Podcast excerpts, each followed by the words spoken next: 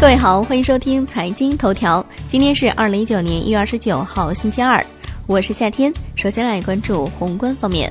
二零一八年规模以上工业企业实现利润总额六万六千三百五十一点四亿元，同比增长百分之十点三。二零一八年十二月，规模以上工业企业实现利润总额六千八百零八点三亿元，同比下降百分之一点九，降幅比十一月份扩大零点一个百分点。统计局表示。去年工业利润保持较快增长，在四十一个工业大类行业当中，三十二个行业利润比上年增加。新增利润最多的主要是石油和天然气开采业。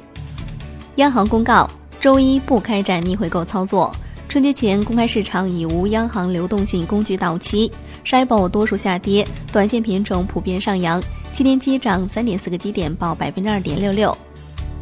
目前，海南十二个先导型项目稳步推进，有些已经正式落地。项目涉及海南自由贸易账户体系建设、空域精细化管理改革、世界著名品牌游乐园项目、设立海口江东新区等。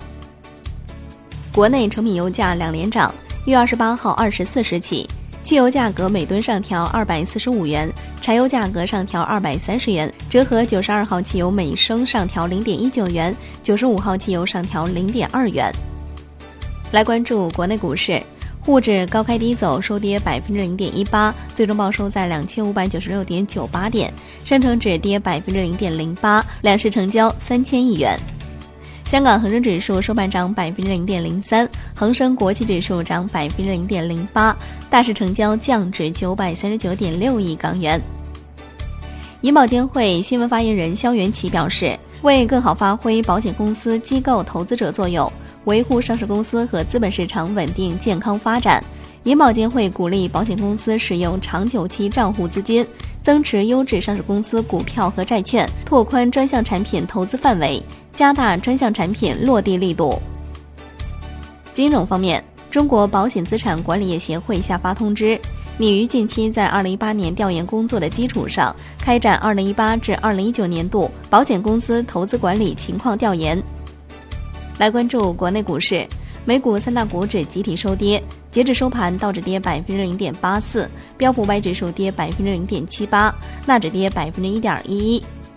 欧洲三大股指集体下跌。本周，苹果、微软、亚马逊、Facebook 等一大波科技巨头财报来袭，近期投资者对科技股的偏好有所逆转。商品方面，伦敦基本金属多数下跌，LME 期锌上涨。国内商品期货夜盘多数下跌，甲醇跌逾百分之三点五。债券方面。国债期货低开后震荡走高，十年期主力合约收平，五年期主力合约涨百分之零点零六，两年期主力收平，十年期国债活跃券收益率窄幅波动。最后来关注外汇方面，人民币对美元中间价调升四百六十九个基点，报六点七四七二，十六点三十分收盘价报六点七六四零，二十三点三十分夜盘收报六点七七八五。